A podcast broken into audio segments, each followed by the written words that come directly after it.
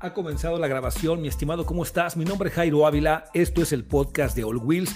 Estaremos hablando acerca de temas de mucho interés para ti, que eres apasionado, aficionado, biker, rider del motociclismo, ciclismo y de cualquier otro vehículo que esté en boga. Gracias por dedicarme unos minutos para conversar. El día de hoy vamos a conversar acerca de unos consejos, unos tips que quiero me permitas otorgarte si estás pensando en comprar una motocicleta. Si estás planeando esta importante compra, aquí quiero dejarte una lista de consejos que debes tomar en cuenta durante la búsqueda de esa moto nueva, ya que la marca y el modelo no siempre son lo más importante. Voy a compartirte algunos consejos para la compra de esa moto y déjame advertirte que traté de acoplar estos consejos pensando que estás comprando tu primera moto o bien que ya eres un rider biker aventurero de las dos ruedas y que estás comprando una moto más. Finalmente, estos puntos espero te sean de mucha utilidad. Vamos entrando de lleno y el consejo número uno es, ¿qué tipo de rider, biker eres o qué tipo de biker quieres ser? Sí, el tipo o el estilo de biker que eres o deseas ser es el punto número uno. Primero, debes tener claro en dónde usarás la moto y el propósito de tenerla. ¿La usarás en la ciudad, terracería o solo en carretera? Si tus viajes serán largos, cortos, si la usarás como un medio de transporte en el día a día, si estás pensando que sea un vehículo recreativo y que venga a resolverte tu necesidad de movilidad. Debes tomar en cuenta las condiciones de tu ciudad el clima, sobre todo la lluvia, las condiciones de las calles, avenidas o esas terracerías en las que vas a circular. De esta manera, puedes partir desde una moto deportiva de doble propósito, crucero, clásica moderna, un scooter o quizás algo totalmente enduro. El cilindraje es clave Hoy en día, la tendencia es hacia cilindrajes medianos, medianos bajos. La mayoría de las marcas, incluidas las premium, y hablo de marcas americanas, japonesas, europeas, están con todo haciendo desarrollo, lanzamientos de nuevos modelos más ligeros, con cilindrajes 500, por debajo de los 500, motos más ligeras para una mejor movilidad. Sin duda que la experiencia que tienes como piloto, como biker, es determinante. El frenado, el curveo, además de verse influenciado por el tipo de moto, lo será también o lo es también por el expertismo que llegues a tener. Así que Pegado a este primer consejo, y levanta bien los oídos, te recomiendo tomar un curso de manejo. Si ya eres un biker experimentado, estoy seguro que te va a servir porque vas a dominar la técnica. Y si te estás iniciando, por Dios, agéndalo como algo urgente. Está bien que aprendas con tu camarada, con los amigos, pero Créeme que nada es mejor que dedicar tiempo e inversión a un buen curso donde tomes técnica, que aprendas un buen curveo, un buen frenado, un frenado de reacción ante una circunstancia, un frenado dependiendo el tipo de eh, pavimento. A veces, o en algunas ciudades como el caso de, Monterrey, que está, puta, parece que va sobre, sobre hielo. Entonces, acá tendrás mejores condiciones para reaccionar. Te lo recomiendo. Consejo número 2. Haz una lista con los modelos que más te gustan. Ahora que estás un poco más enterado y ya sabes lo que buscas, el tipo de rider que quieres ser, haz una lista con los modelos que más te agradan. Te recomiendo hacer un balance de pros y contras, precios, equipamiento y sobre todo la posventa que te ofrece cada modelo o cada marca. Se vale tomar en cuenta modelos anteriores, seminuevas o incluso algunas de uso, si es lo que empata a tu gusto y a tu presupuesto. Estoy seguro que en este tema vas a encontrar algunos modelos que entre el año modelo vigente y el año anterior pueden ser las diferencias solo en color, gráficos o ligeros cambios. Y aquí la neta es que puedes ahorrarte una buena lana en la compra. Consejo número 3. Identifica los concesionarios que tengan esos modelos que ya traes en mente. Elegir la motocicleta por gusto es esencial, pero te recomiendo tomar en cuenta qué hay detrás de la marca, porque si no, todo se vuelve un fiasco. Tienes la moto que te gusta, pero cada que vas al taller es un sufrir, cabrón. Por el maltrato, el mal servicio, falta de experiencia en el área técnica, no hay partes, no hay accesorios. ¿Te suena esto familiar?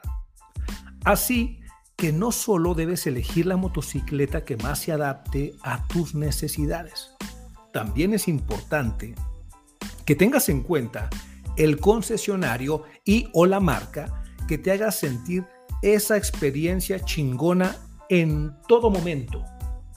Invierte tiempo en buscar algunos foros, pregunta con algunos usuarios de esa marca, ¿qué onda?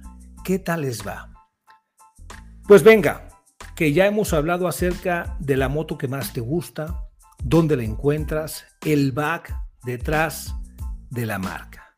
Pero la pregunta incómoda es, ¿eres compatible con esa moto? Escucha bien lo que pregunto, ¿vale? ¿Eres compatible con esa moto? La moto es como la elección de la pareja. No tiene que ser como tú. Tú tienes que ser compatible con esa moto. Porque si no lo eres, no lo vas a disfrutar. Quizás te suene un poco raro la pregunta, pero elegir una moto con la que te sientas cómodo es algo primordial, determinante. ¿A qué me refiero? ¿Has visto a tu compadre, pinche monote, trepado en una motito que parece elefante sobre bicicleta de circo? O quizás hayas visto a tu vecino trepado en la moto y ver cómo va engarroñado, cómo lleva las rodillas aquí pegadas al pecho, se vuelve incómodo manejar. O quizás has visto a ese amigo chaparrito que cada que se sube a la moto hay que ponerle una escalera. Y Dios guarde la hora al momento en el que pretende estacionarse o bajarse de la moto. Estimado, tienes que tomar en cuenta el peso de la moto. El peso en referencia a tu peso. Tienes que tomar en cuenta las dimensiones de la moto, la altura del asiento en referencia a tu talla, la posición de los posapiés, la posición del manillar, que estés cómodo, que tu brazo quede cómodo, que puedas mover el manillar sin, ninguna, sin ningún problema. Considera que el freno, acelerador y asiento estén siempre al alcance para que puedas maniobrar sin mayor problema. La primera recomendación sobre este consejo es que hagas la prueba de manejo. ¿Por qué? Porque ahí es donde vas a validar esa compatibilidad de ti como biker y tu motocicleta o la motocicleta que tienes en mente. Siguiendo con este consejo, te hago algunas recomendaciones. 1. Busca una moto en la que hagas pie fácilmente. No te dejes llevar por la vanidad. Siempre es mejor comprarte una moto en la que hagas pie cómodamente que una más grande y que impresione a tus cuates. Es cierto que hoy en día hay muchas motos con asiento regulable y muchas otras con opción de sillín bajo. Esto lo podrás validar cuando hagas la indagatoria y hagas la prueba de manejo. La neta, güey. Qué molesto es caer en parado. Y además, siempre se rompe algo. Evítalo. Recomendación número dos dentro de este consejo. El peso es otro de los factores que debes tener en cuenta.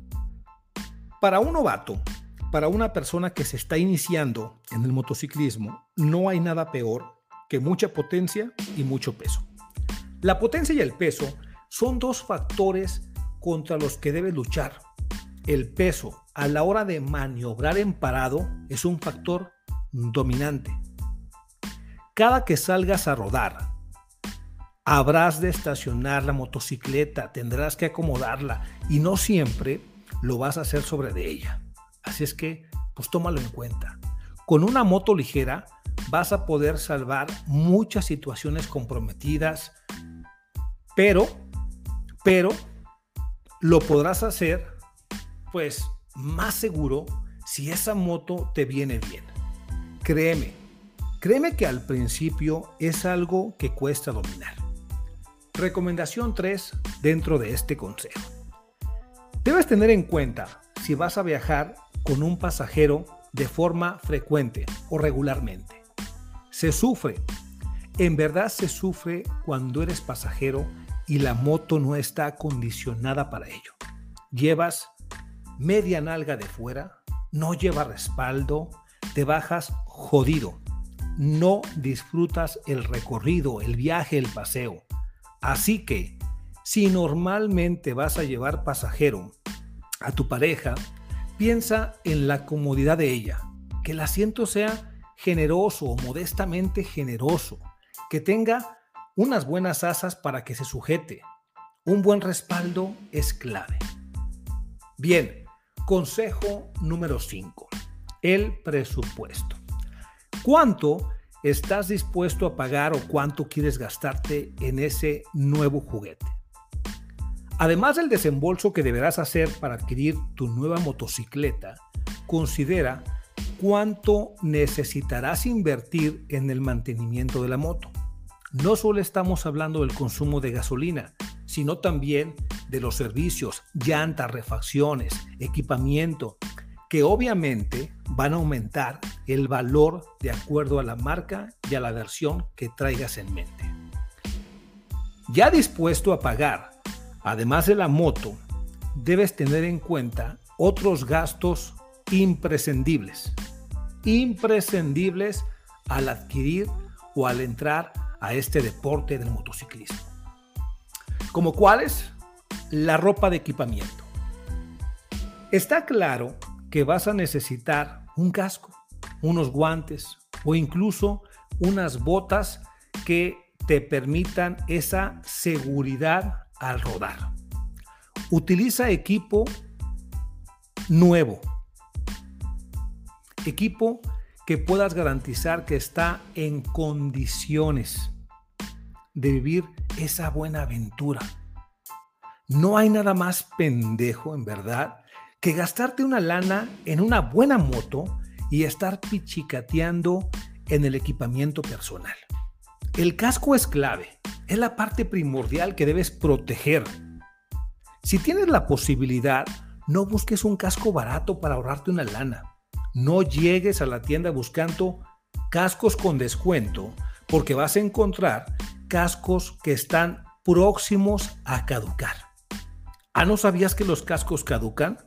Chécale, mi rey. La chamarra invierte en una chamarra cómoda, con ventilación, con protección.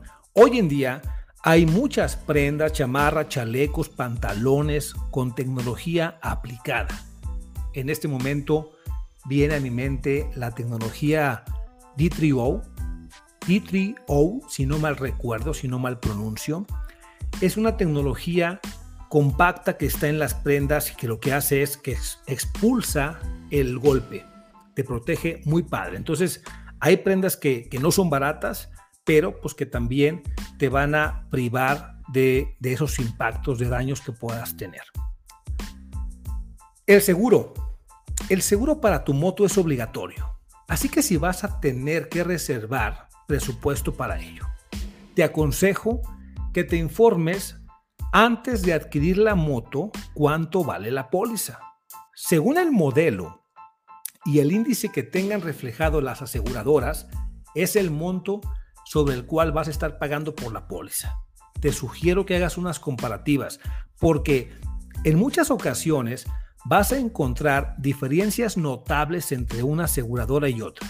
Si tienes un agente de confianza, pues ya está. El mantenimiento. Si quieres mantener tu moto en buenas condiciones y poder disfrutar de ella durante un largo periodo, es indispensable realizar las revisiones establecidas por la marca. Todas las marcas establecen un programa de mantenimiento en base a kilómetros y o a tiempo. Oye, y ligado con este punto del presupuesto, la pregunta es, ¿cómo la vas a comprar? ¿Cómo la vas a pagar? ¿Es cash? Financiada. Cuando ya hemos dialogado lo anterior, cuando ya lo anterior está muy claro qué moto, qué biker, dónde vas a rodarla, te, te es conveniente ese modelo, eres compatible con esa motocicleta, entonces es hora de pensar la forma de pago. ¿Te conviene desembolsar el total de la moto? ¿Te conviene un financiamiento? Hoy en día hay muy buenos financiamientos. Actualmente pasa como en el tema de los autos.